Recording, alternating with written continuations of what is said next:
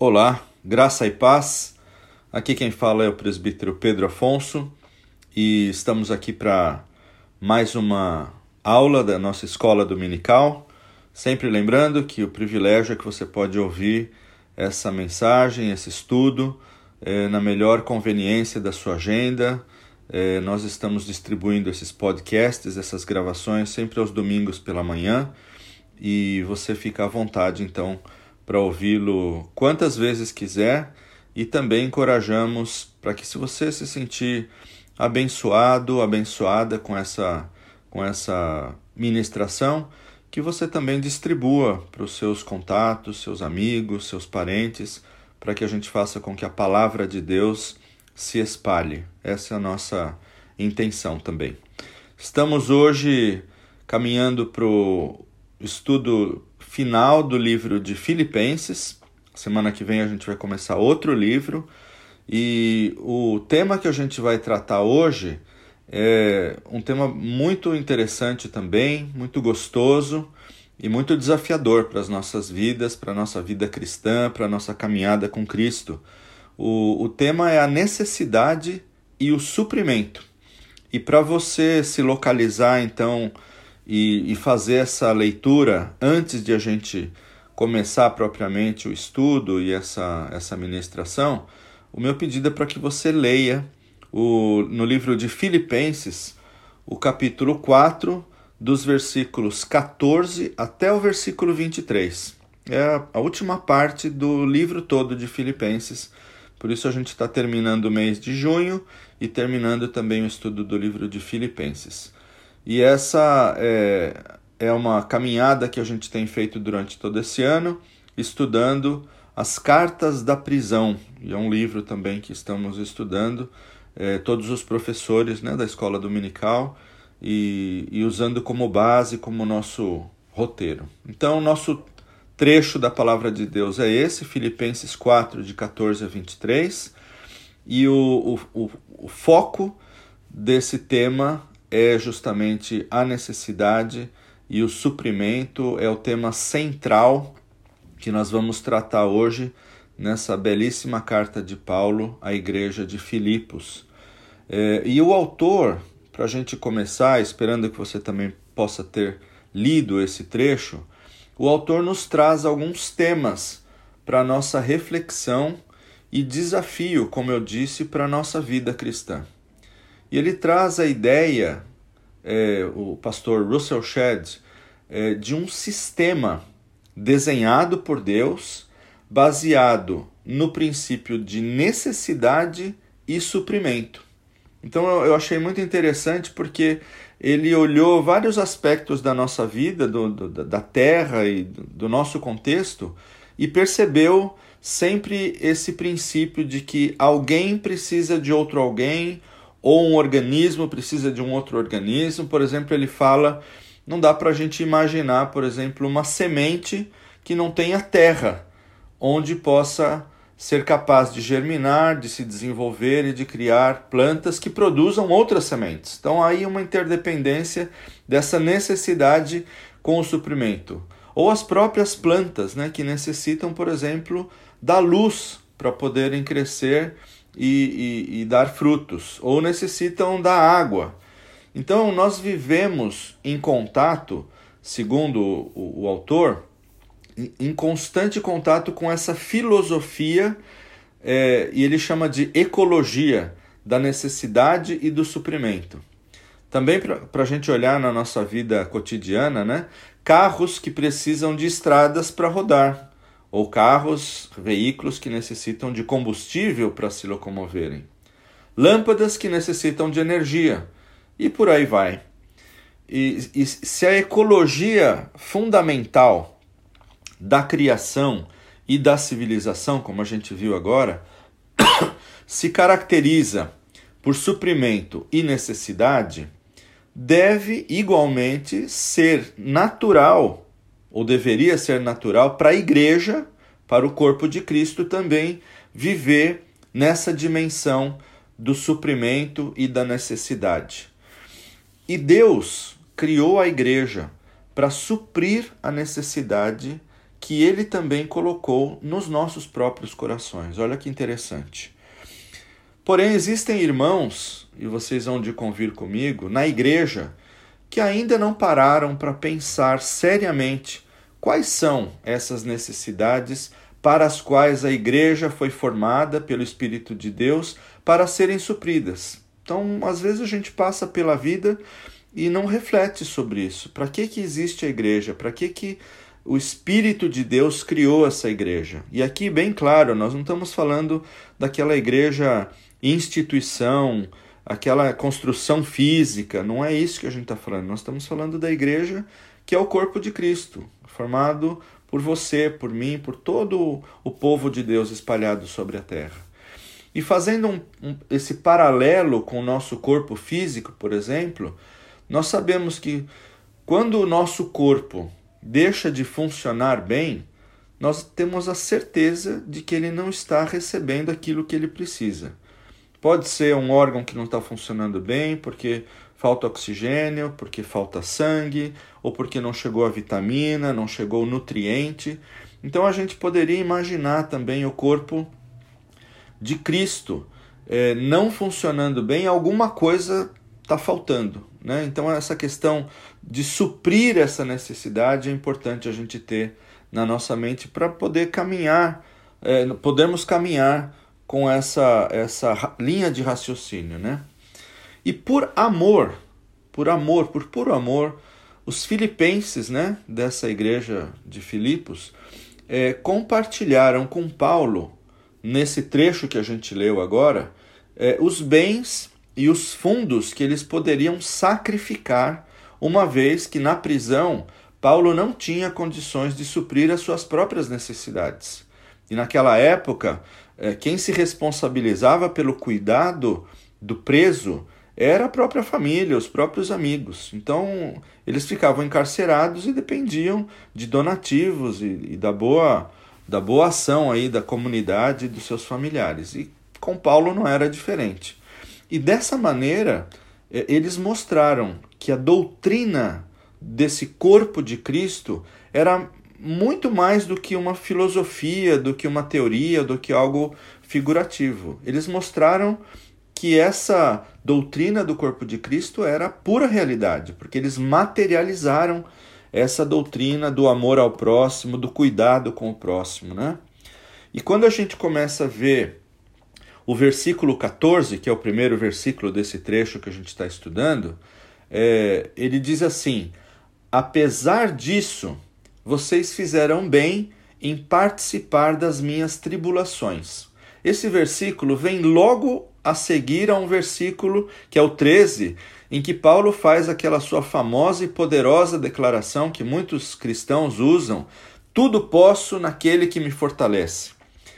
Então, com essa afirmação, é, Paulo também não queria que os, os filipenses é, imaginassem ou sentissem que as suas ofertas e doações não eram importantes. Né? Ele falou: tudo posso naquele que me fortalece. Ele não estava desprezando as ofertas dos irmãos, mas ele estava reconhecendo também, é, como ele diz no versículo 14: apesar disso, vocês fizeram bem em participar das minhas tribulações. Então ele também está respondendo positivamente, com gratidão, a essa manifestação dos filipenses em doar, em ofertar para suas necessidades. E eles tinham respondido apropriadamente a essas necessidades de Paulo. E ele estava, como eu disse, verdadeiramente agradecido. Não só pelas ofertas e pelo auxílio é, e o efeito disso na vida dele. Mas ele também estava é, agradecido e interessado pelo desejo que eles, a igreja, demonstrou de compartilhar tudo que eles tinham com Paulo. E aí, quando a gente vê essa atitude da igreja e dos filipenses, é, eles consideraram as aflições do apóstolo Paulo como as suas próprias aflições. E eles fizeram algo por isso. E essa acho que é uma tônica muito interessante de toda a vida cristã. Atitudes. Eles fizeram algo. Eles transformaram o amor, a compaixão, a misericórdia em algo concreto. Eles doaram recursos, doaram bens, eles ajudaram de maneira muito prática a Paulo e àqueles que faziam parte também da sua equipe. E de maneira a não minimizar o significado dessa generosidade dos filipenses em relação a ele, Paulo se lembra, por exemplo, de algumas demonstrações anteriores desse amor que eles tinham demonstrado por ele. Por exemplo, logo quando o evangelho foi pregado pela primeira vez ali em Filipos, isso dez anos antes dessa, mais ou menos, dessa carta, é, ele relata isso, inclusive no, no capítulo 16 do, do livro do, de Atos dos Apóstolos, né?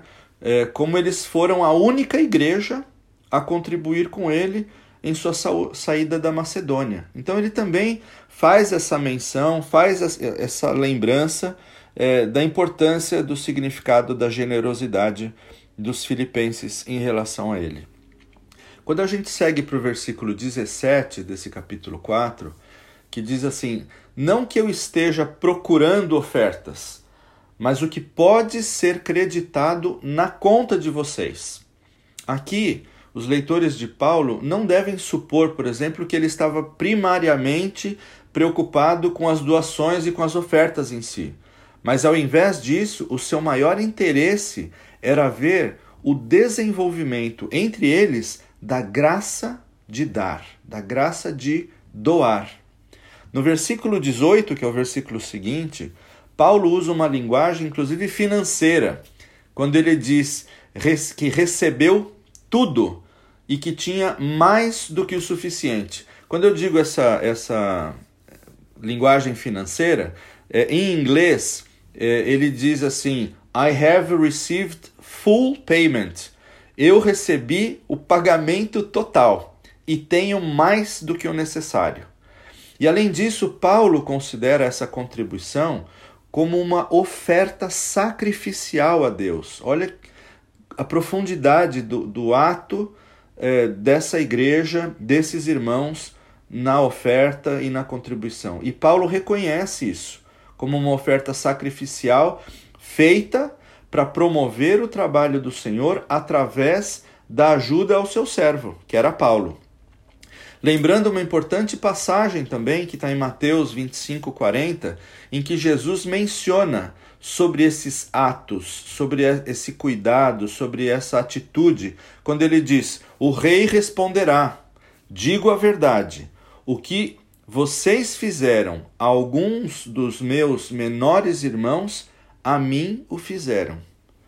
Os contribuintes agradaram a Deus para isso, Deus realizou, idealizou a igreja. Isso é muito importante a gente pensar. O propósito da, da criação da igreja do corpo de Cristo. Deus idealizou a igreja para isso. Quem supre a necessidade do seu irmão faz bem, não apenas porque atende ao necessitado, mas também porque a generosidade representa crédito eterno, eterno, irmãos, na conta de quem dá com alegria. Quem dá não deve se preocupar com qualquer reconhecimento humano. Ainda nesse versículo, no versículo 18, ele usa o termo uma oferta de aroma suave, fazendo também um paralelo com o ato sacrificial de Cristo, oferecendo-se a si mesmo para morrer na cruz em nosso lugar. Isso está descrito, esse, esse termo, né, essa ideia, no, no capítulo 5 do livro de Efésios, versículo 2. É, e Paulo mesmo fala sobre isso. E vivam em amor, como também Cristo nos amou e se entregou por nós, como oferta e sacrifício de aroma agradável a Deus. Tais ofertas, irmãos, agradam a Deus porque vêm de corações obedientes. Deus nos manda amar Deus nos manda transformar esse amor em algo concreto. Por isso, quando nós o, fazemos, ele se agrada porque isso é sinal da nossa obediência a ele. Os versículos 19 e 20 eh, declaram: O meu Deus suprirá todas as necessidades de vocês, de acordo com as suas gloriosas riquezas em Cristo Jesus. A nosso Deus e Pai seja a glória para todo sempre. Amém. Essa é uma declaração que Paulo faz logo ao final dessas exortações e dessas suas colocações.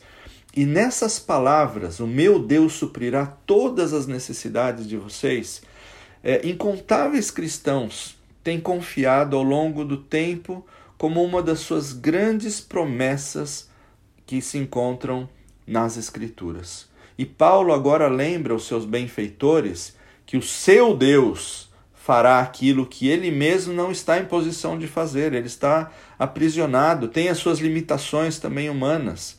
Ou seja, ele não conseguiria jamais reembolsá-los ou recompensá-los por essa generosidade. Por isso ele declara que o Deus dele, que é o nosso Deus, fará aquilo que ele mesmo não tinha condições de fazer, que era suprir todas as necessidades da igreja e do povo de Deus.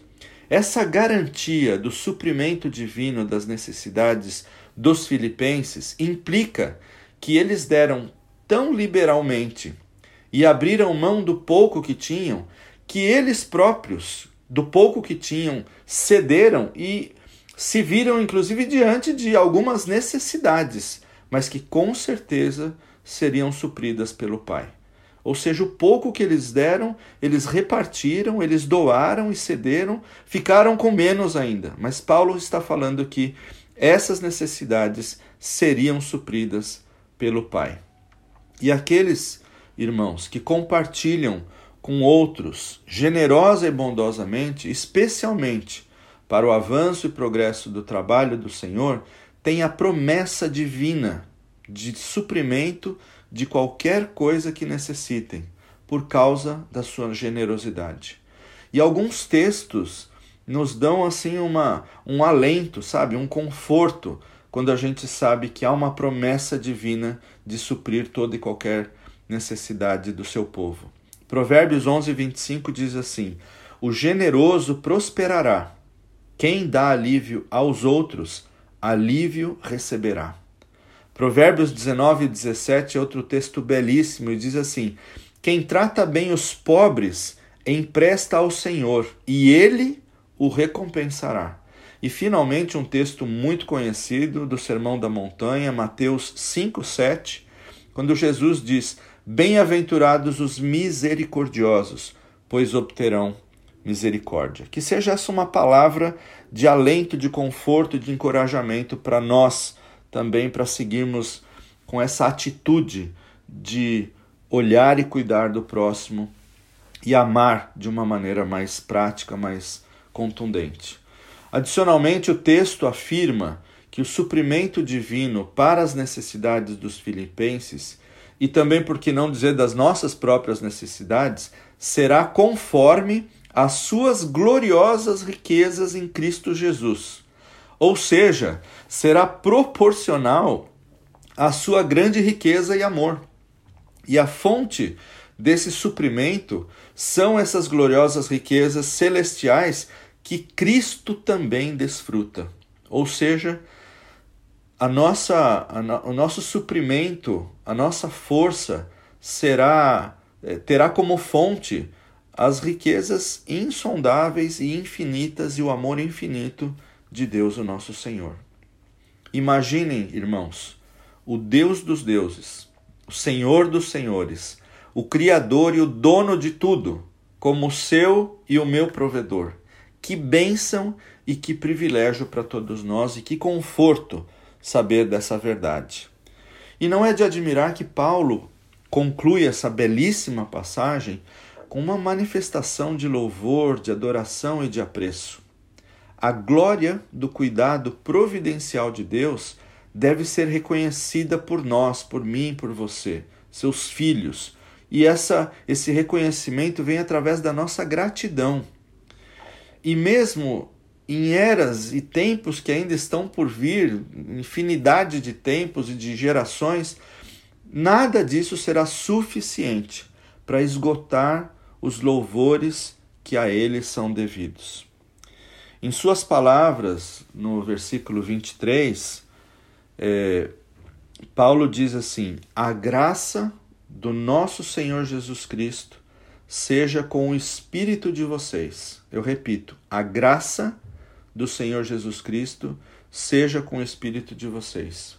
E aqui Paulo invoca sobre a igreja, sobre você, sobre mim, o contínuo favor e graça de Cristo, para que estejam sobre nós, para que estejam sobre eles. Isso vale para todos nós até os nossos dias.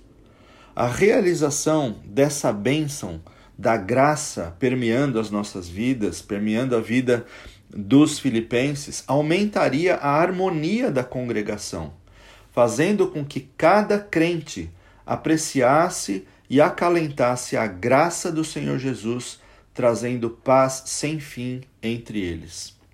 O sinal da genuína conversão dos filipenses foi a sua prontidão em suprir a necessidade de Paulo. Na igreja de Jerusalém, só para dar um exemplo, Lucas diz em Atos 4:34: nenhum necessitado havia entre eles, porque essa prática da bondade, da prontidão em suprir a necessidade, fazia parte dessa igreja primitiva.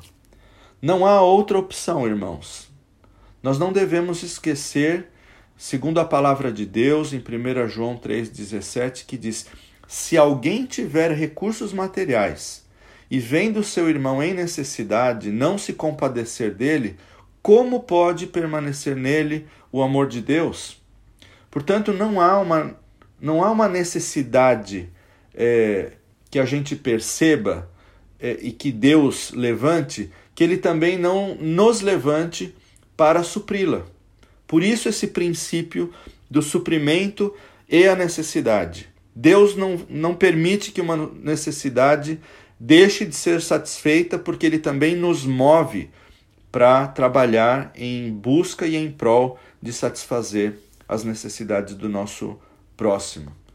E eu queria aqui deixar para você, assim como foi um alerta para mim, muitas vezes nós oramos por uma resposta, oramos interve por intervenção e, e, e pedimos. E eu queria dizer o seguinte: muitas vezes nós mesmos somos a resposta para as nossas próprias orações. Eu gostaria que você pensasse nisso. Talvez você esteja intercedendo por alguém, é, por, um, por um problema ser satisfeito, por uma resposta, e talvez Deus está movendo você para ser a resposta da necessidade do seu próximo. E para que a igreja seja verdadeiramente o corpo de Cristo, essas necessidades devem ser supridas, inclusive, como diz Russell Shedd, para evitar a hipocrisia. Segundo ele, é falsidade reivindicarmos o direito de nos chamarmos a Igreja de Cristo se não colocamos em prática essa dinâmica dessa ecologia do amor de Deus, que é o suprimento e a necessidade. Na igreja, devemos ser lembrados constantemente de que quem guarda para si mesmo é um tolo e quem reparte com os necessitados é um sábio. Isso é uma palavra bíblica. Agora, guardar para si, a conotação aqui não é deixar de poupar, deixar de ter um recurso para uma emergência, de trabalhar em, em, em prol também de uma segurança maior. Não é isso que nós estamos falando. Aqui nós estamos falando de acumular, eh, de avareza, de olhar a necessidade do próximo, tendo um recurso que você pode ajudar, que você pode contribuir e ainda assim endurece o coração para continuar tendo muito. É isso que nós estamos falando. Quem guarda para si é um tolo e quem reparte com os necessitados, sim, é um sábio. E Deus planejou e pretende que as necessidades dos outros sejam supridas pela nossa generosidade, pela nossa bondade, a fim de que nós sejamos ricos para com Deus. E por essa razão, Jesus afirmou em Atos 20 e 35 que mais bem-aventurado é dar do que receber. E quem supre a necessidade de um irmão, quem ajuda o próximo, quem estende a sua mão, quem é, resolve o problema do outro ou quem é parte da solução do problema do outro, ele compartilha da sua própria vida, porque ele dá dos seus próprios recursos para o próximo. E o significado desse donativo, segundo Russell Shedd, é, é muito profundo. São alguns significados. Primeiro, é, é fruto que aumenta o nosso crédito, como a gente viu. E assim foi com os filipenses. Ele também fala que o significado desse donativo é um aroma suave, uma fragrância de um cheiro bom para Deus, um sacrifício que agrada a Deus. Oferecemos primeiro os nossos corpos em sacrifício a Deus, corpos vivos, santos e agradáveis a Deus, conforme diz Romanos 12, 1. Também nós devemos oferecer a Deus sempre sacrifício de louvor, de elogio, que é o fruto de lábios que confessam o seu nome, conforme diz Hebreus 13, 5. Em terceiro lugar, o sacrifício do dinheiro, das posses, para suprir as necessidades do outro, de um indivíduo. Essa é a oferta que é declarada aceitável e aprazível a Deus, como está lá no versículo 18. E, e ao você pensar sobre tudo isso, sobre o papel da igreja em suprir as necessidades do outro, o seu papel individual, né, em suprir a necessidade do outro, estender a sua mão é, para é, acalentar, para suprir uma necessidade, é, eu gostaria de, de, você, de você e eu pensássemos é, como será a nossa vida a partir de então, se eventualmente nós não estamos olhando ao nosso redor, redor para perceber essa necessidade e poder fazer algo a respeito. Lembrem que a gente falou que vida cristã é atitude, é prática. E aí eu pergunto: o que nos resta para sacrificar? O Novo Testamento, como a gente viu agora, deixa muito claro que, motivados pela gratidão, nós devemos oferecer, dar, of colocar à disposição os nossos corpos, nossa mente, nosso coração, nosso intelecto, o nosso louvor, nossos bens e a nossa vida. E disso Deus se agradará. Então eu gostaria que a gente ficasse com essa palavra de exortação, de chamada de atenção em amor, que se encontra é, no livro de Hebreus, capítulo 13, versículo 16, quando diz assim: Não se esqueçam de fazer o bem e de repartir com os outros o que vocês têm, pois de tais sacrifícios Deus se agrada. De novo, não se esqueçam de fazer o bem e de repartir com os outros o que vocês têm, pois de tais sacrifícios Deus se agrada. Lembre-se que você pode ser a resposta de oração para a necessidade de alguém. E o pouco para você, o pouco para mim, pode ser o muito para o outro. E que Deus nos abençoe nessa meditação e que nos faça, além de refletirmos sobre tudo isso, que nos faça também tomar atitudes que vão de encontro ao seu propósito para as nossas vidas. E aí sim seremos o corpo de Cristo, que diante de uma necessidade rapidamente proverá o respectivo suprimento. Que Deus te abençoe, abençoe sua vida, abençoe sua família e que você tenha uma excelente semana em nome de Jesus. Um abraço.